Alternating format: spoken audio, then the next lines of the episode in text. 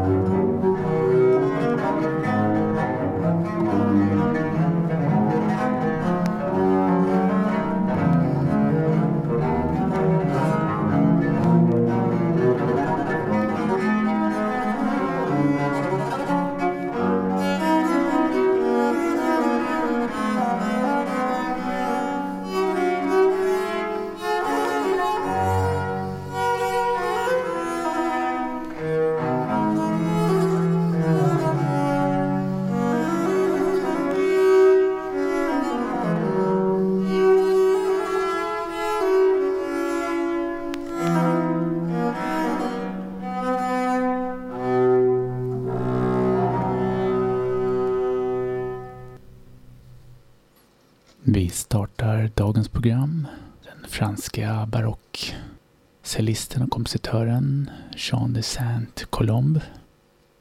Som det finns nästan ingen information alls om. Man tror att han föddes omkring 1640 och dog cirka 1700. Men han hann skriva över 200 stycken för fiol altfiol eller viol de gamba, en föregångare till dagens cello.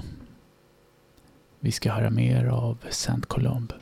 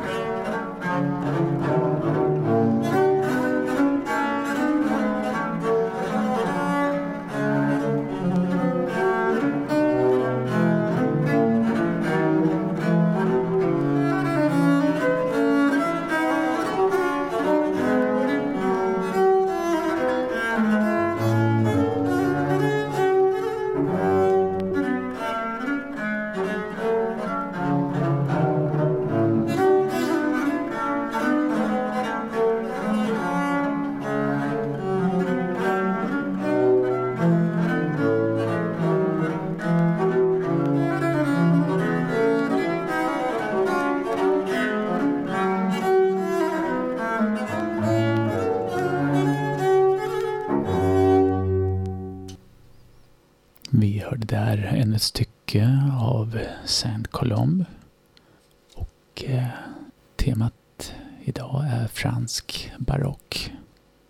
Styckena vi hörde var från eh, La Dubois och nu senast från stycket Le Rapporté framförda av eh, Jordi Savall här tillsammans med den belgiska gamba-spelaren Weiland Kuyken.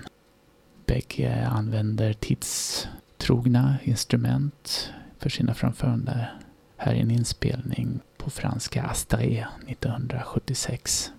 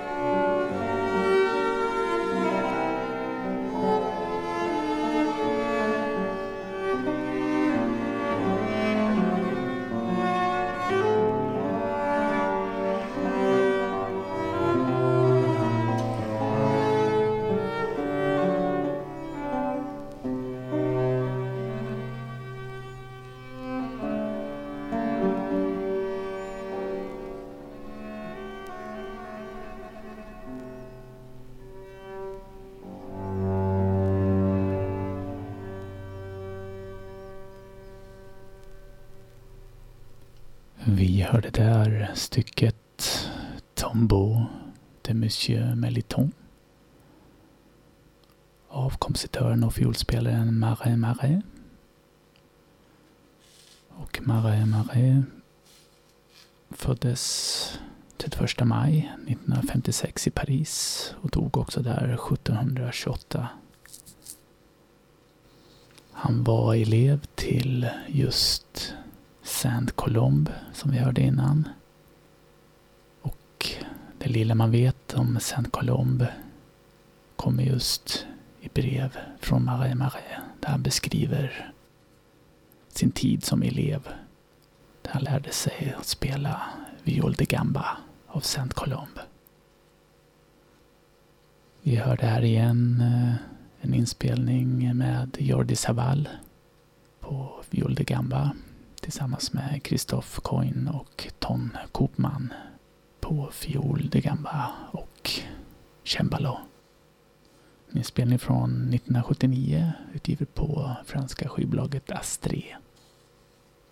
Vi hör ännu ett stycke från den inspelning med musik av Marais Marais.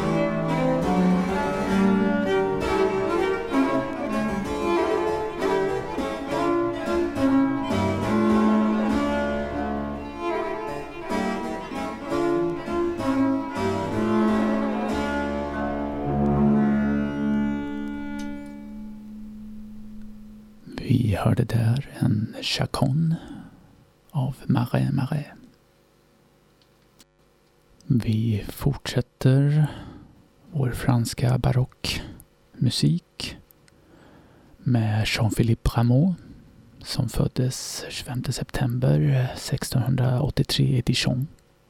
Dog i september 1764 i Paris.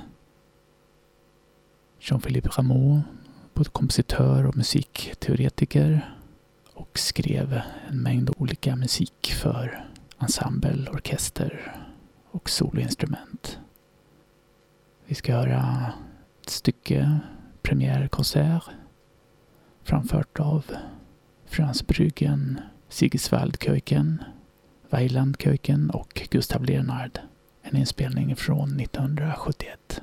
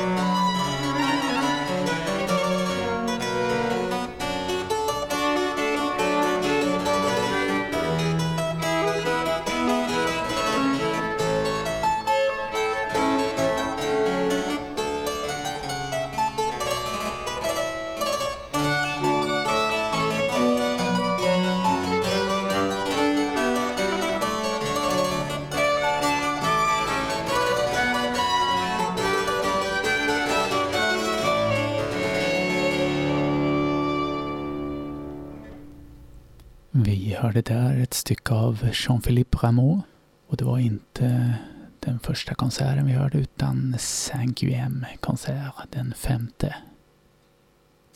Vi fortsätter med Jean-Philippe Rameau, här med ett cembalostycke från 1728, La Poule.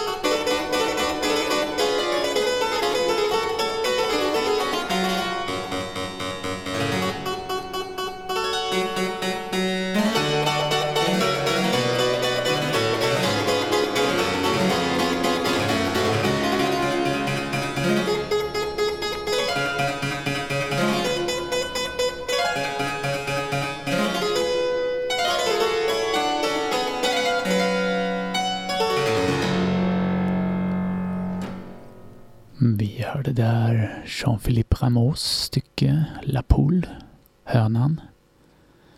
Kanske det mest beskrivande musik som någonsin skrivits. Här framfört av den kanadensiska cembalisten Kenneth Gilbert. Vi lyssnar vidare på denna utgåva och vi hör stycket Le Egyptien.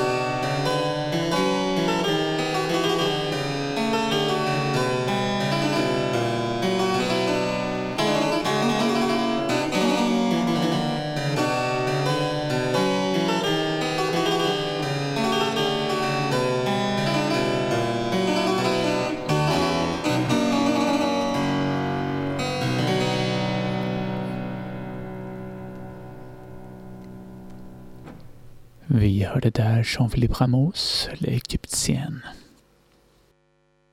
Vi ska höra ett sista stycke av denna inspelning med Kenneth Gilbert från 1976 utgiven på Arkiv Production. Les Rappels de Oiseaux.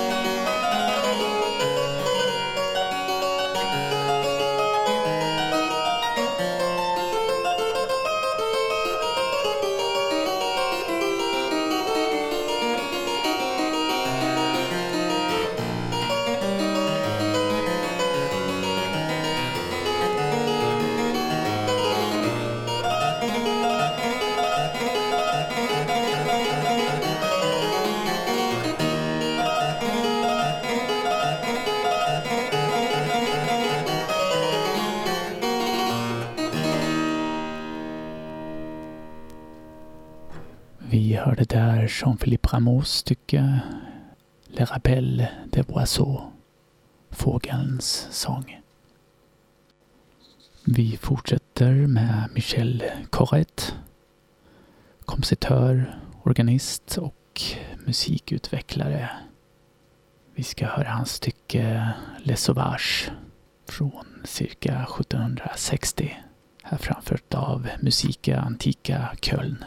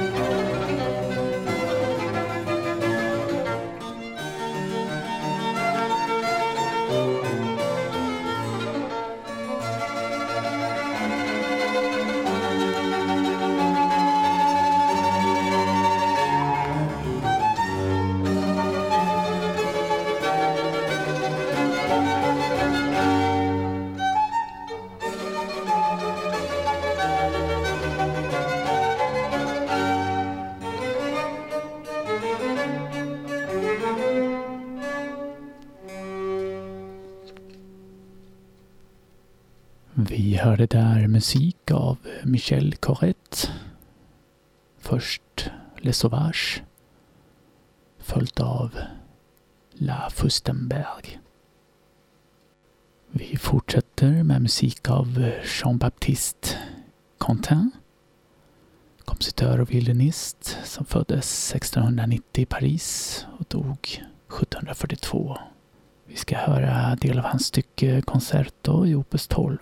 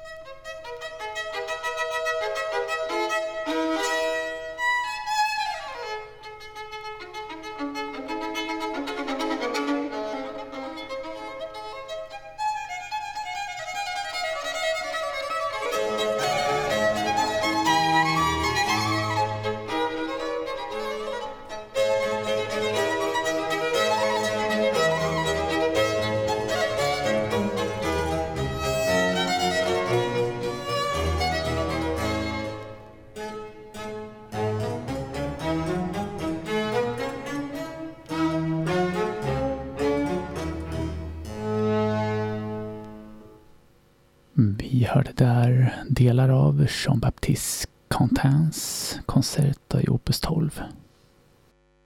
1668 föddes kompositören, cembalisten, organisten François Couperin. Han skrev ett stort antal stycken för cembalo. Vi ska höra den colombiska cembalisten Rafael Puyana spela först stycket Le